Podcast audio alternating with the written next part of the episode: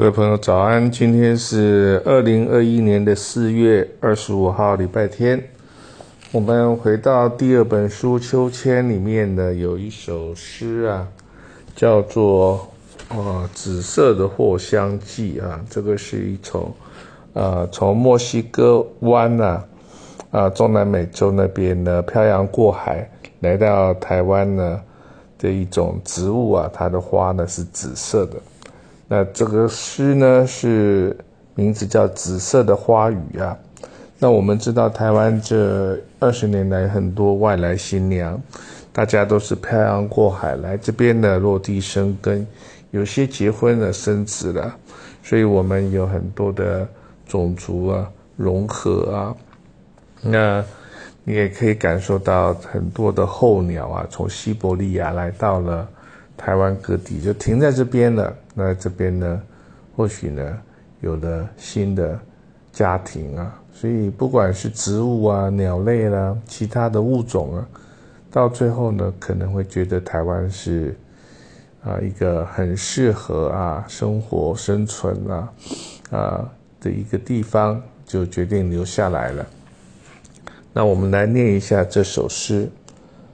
紫色的触须伸向天际，诉说着乡愁。墨西哥湾的仲夏湿润记忆犹在，依靠在福尔摩沙的背板，啊，啜泣失眠。别哭啊，别哭啊，有我陪你。风啊，它正这样诉说着。紫色的花语呢，为这片土地呢沾惹了忧郁。智库的心灵呢，在摇荡中带有贵族般的气息。在福尔摩沙的深情款曲微醺中，释出了善意。而渐渐的，那淡江田埂边的裙摆开始摇曳。紫色的藿香剂。它的香边呢，有情韵，更有美丽。心形的叶扇内呢，载动着墨西哥的叮咛，还有痴情的染色体。绒毛般的花绣球啊，就盏盏高挂着原香的娇气。而就在此时呢，裙摆骤然飘起，啊，那是风带来的消息。风正说着。我啊，刚到你的家乡啊，墨西哥湾啊，那你的阿娜达呢，捎了口信要我来告诉你，他依然想你，依然爱你。好，那这首诗呢，是以紫色藿香记这种植物呢，它有丝菌般的这种紫色的花瓣呢。那非常的漂亮，它漂洋过海来到台湾呢，落地生根呢，为题材。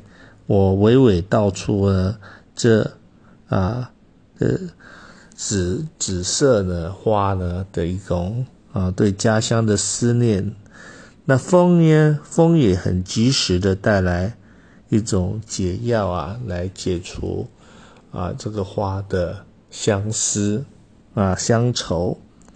因为他到了家乡啊，就知道说，哎，他原来的初爱呢，那个男生呢还在等着啊，那你啊，所以说这个是一首有一点罗曼蒂克的诗啊。虽然女主角漂洋过海来到台湾寻求更好的生活啊，但是心中对他的旧爱呢、初爱呢，啊，还是念念不忘。